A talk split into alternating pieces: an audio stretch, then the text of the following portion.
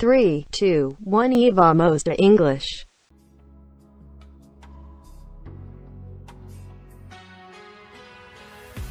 Ouvir música. A, a prazerosa forma de praticar a imersão numa língua por meio de produções culturais recheadas de melodias e metáforas. Não há como negar que uma das maneiras mais interessantes de praticar o listening é com música. Também tem o fato de você poder praticar shadowing, ou seja, cantar junto com o artista. No episódio de hoje, porém, a gente vai focar mais na questão gramatical. E aí eu trago mais uma vez a noção de que a gramática normativa é só uma parte da língua e que apesar de as músicas nem sempre irem de acordo com ela, elas continuam relevantes, representando uma via de contato com a língua-alvo que vai muito além dos materiais didáticos. Eu preparei uma playlist com cinco músicas bem populares para exemplificar alguns usos de palavras que não estão nos manuais de gramática e que nem por isso atrapalham a compreensão da mensagem pretendida pelos compositores. Um hit não depende do quanto a sua letra está dentro dos conformes no que diz respeito às normas gramaticais. Ficará ainda mais nítido à medida em que formos analisando as letras e suas versões gramaticalmente certinhas, que é a arbitrariedade da língua pela qual muitas vezes prezamos, aquela que muitas vezes até usamos como desculpa para não nos comunicarmos por receio de sofrermos preconceito linguístico, essa aí é a receita que ninguém segue 100% do tempo. Fazer um dito desvio da norma padrão não impediu as músicas que veremos no episódio de hoje de serem hits. Por isso, eu as trago aqui não com o intuito de menosprezar os usos que elas representam da língua, mas para reafirmar que a comunicação deve sempre preceder a conformidade com a norma padrão. Without further ado, let's get into our playlist of songs that are out of touch with normative grammar. The first of them is The Lazy Song by Bruno Mars.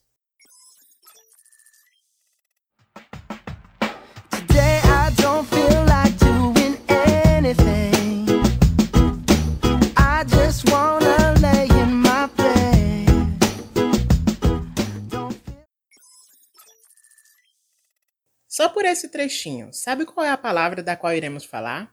Bem, segundo os dicionários, o verbo apropriado para designar o ato de colocar o próprio corpo numa posição horizontal sobre a cama, rede ou até mesmo no chão é lie mas raramente você vai ver alguém numa situação corriqueira de fala usando essa palavra para designar o ato de deitar-se. Lei, apesar de ser bastante usado com o sentido de deitar-se, na realidade está dicionarizado como o ato de pôr um objeto ou alguém em um determinado lugar, geralmente uma superfície plana ou ligeiramente côncava, como uma cesta.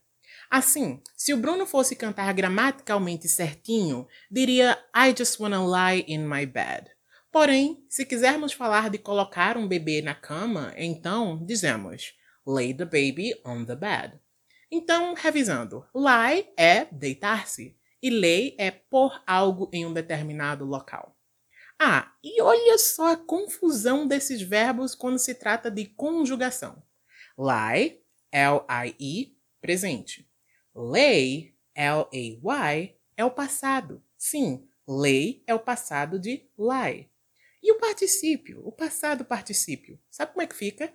Lane, L-A-I-N, lane.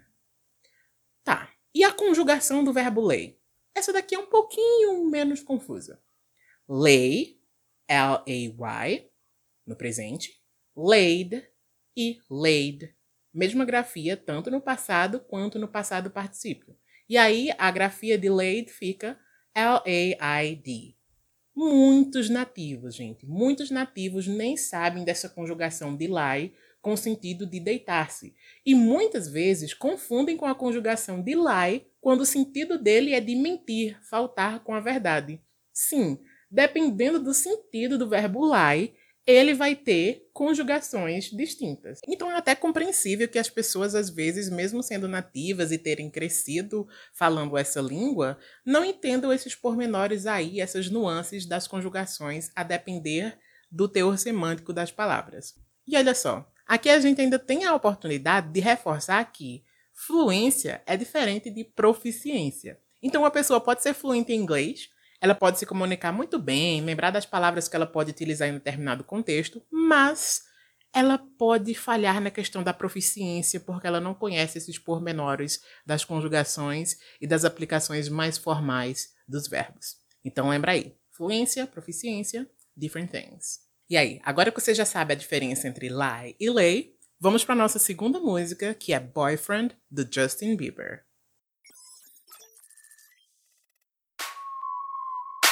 If I was your boyfriend, I'd never let you go. I could take you places you ain't never been before. Baby, take a chance so you'll never ever know. I got money in my hands that I really like to blow. Swipe, swipe, swipe. Aqui temos um uso também muito difundido coloquialmente, que vai na via contrária dos manuais de gramática. Ao dizer If I was your boyfriend, I'd never let you go, o Justin está fazendo um uso daquela estrutura second conditional, que a gente emprega quando quer falar de situações imaginárias no presente ou futuro. Só que ele usa a conjugação do verbo to be was em vez de usar were. Calma, calma. Eu sei que o sujeito aí é I e que para ele a gente usa was. Sim. Mas é outro contexto aqui. Usaremos was quando estivermos falando de acontecimentos reais, para falarmos de coisas que aconteceram, ou seja, no simple past. Aqui, como estamos falando de meras hipóteses e suposições, vamos de were mesmo. Olha só como a Beyoncé não faltou a essa aula e usou o verbo conjugado certinho na letra de If I Were a Boy. If I were a boy, even just for a day. I'd roll out of bed in the morning and throw on what I wanted and go.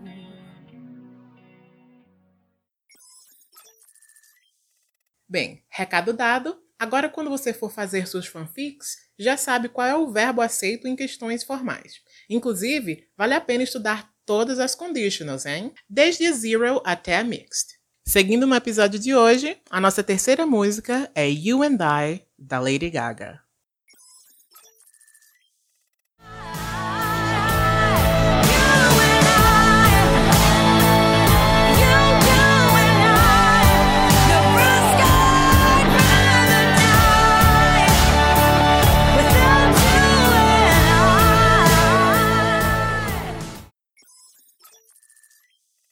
Gente, essa aqui já foi até tema de post lá na página. Mas é claro que eu não iria deixar minha fave de fora de um episódio musical, quando posso justamente falar de uma das minhas músicas preferidas dela. A Gaga usa aí o pronome I, quando na verdade era para usar me, pois a função dele na frase não é de sujeito. Olha só, para você não ficar com dúvida quando der de cara com uma construção desse tipo, é só trocar o elemento na frase ali que tá te dando dúvida por we ou então por us. Lembrando que o we vai ser subject pronoun e us vai ser object pronoun. Então, lembrando que o we pode conjugar verbo, mas us não pode conjugar verbo. Ele sofre ação no verbo, né? Ele é um object pronoun. E aí você vai fazer essa substituição para conferir se o termo ali na frase ele vai ser o sujeito ou não. Por exemplo, tomemos a frase My cousin and me are going to a party. Então a gente pode trocar aí. A gente pode dizer We are going to a party. Quem? My cousin and me. Mas eu acho que soa bem estranho se a gente colocar assim: Us are going to a party. Hum. Então aí caberia usar I no lugar de me, já que é o sujeito, né? Ficando assim: My cousin and I are going to a party. Porque o elemento aí, composto por eu e a minha prima, ele é o sujeito. Então, sujeito composto. My cousin and I. Na música da Gaga temos o seguinte: I'd rather die without you and I. Aí, o you and I é a coisa sem a qual ela não pode viver. Logo, não é o sujeito. O sujeito é I. Então, a gramática normativa aí pede que o uso seja do me e não do I. Mas a rima discorda e a gente lembra de que a música não precisa seguir regras de gramática. Então fica assim: a gente entende a regra, a gente entende que a música não segue essa regra, e a gente entende que em determinados contextos da nossa vida, seja na modalidade de fala ou na escrita, a gente vai precisar lembrar da regra para termos a nossa expressão linguística respeitada e validada nesses contextos. E sigamos o bonde para a próxima faixa, que é Ghostbusters do Ray Parker Jr.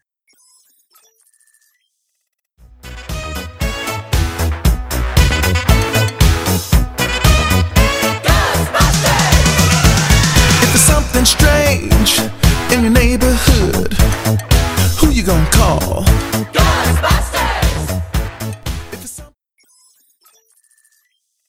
E outra troca de palavras que é uma das mais comuns que a gente encontra por aí é o uso do pronome who quando a gramática prescreve o uso do whom. Então é who, W-H-O, sendo usado no lugar de whom, W-H-O-M. A diferença é bem básica, olha só.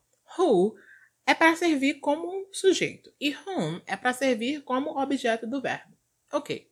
Logo, quando a música pergunta para quem você vai ligar, você é o sujeito e a pessoa para quem você vai ligar é o objeto do verbo, ok? Assim, em vez de usar who, os normativos apreciariam se você usasse whom. Uma boa tática para identificar se você está usando o pronome adequado é refletir justamente sobre isso. Esse quem é o que executa a ação ou é quem a sofre? Mas cuidado com estruturas complexas, tipo orações subordinadas. A exemplo de I don't know who called you earlier. Eu não sei quem ligou para você mais cedo. Pois ela está correta. Afinal, apesar de who ser o objeto da oração principal, I don't know, ele é o sujeito da oração subordinada. Who called you earlier? Em um pequeno ajuste, temos o uso correto de whom. I don't know whom you called earlier. Eu não sei para quem você ligou mais cedo. Agora, depois do ajuste, whom é o objeto da oração principal, I don't know, e também é o objeto da oração subordinada, whom you called earlier. Bem, espero que tenha ficado claro. E se quiser mais explicações, você sabe para quem ligar. Concluindo a nossa playlist de hoje, vamos de Another Brick in the Wall, do Pink Floyd.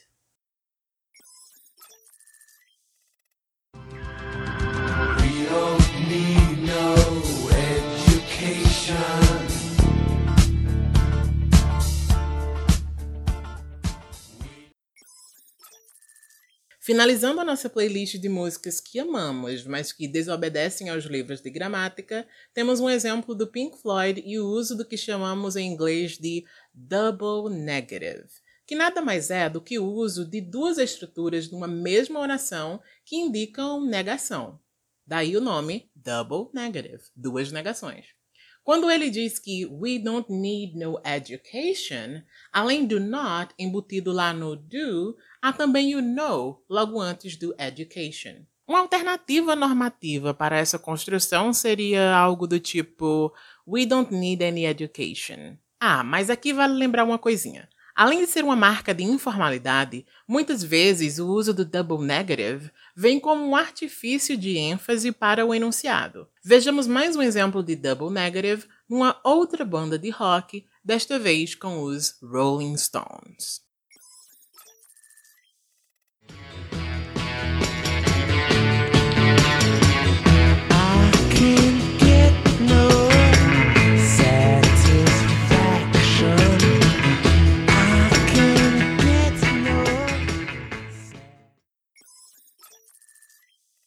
E aí, curtiram as escolhas que eu fiz para a playlist?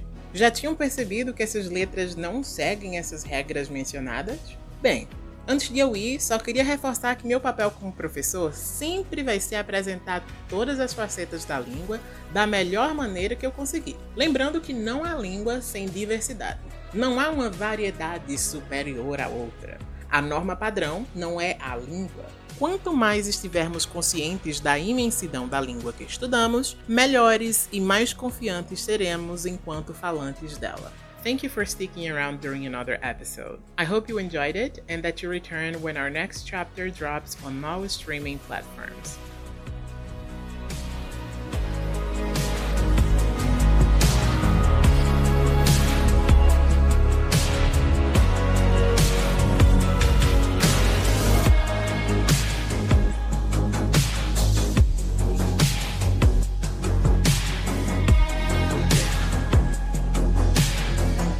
All.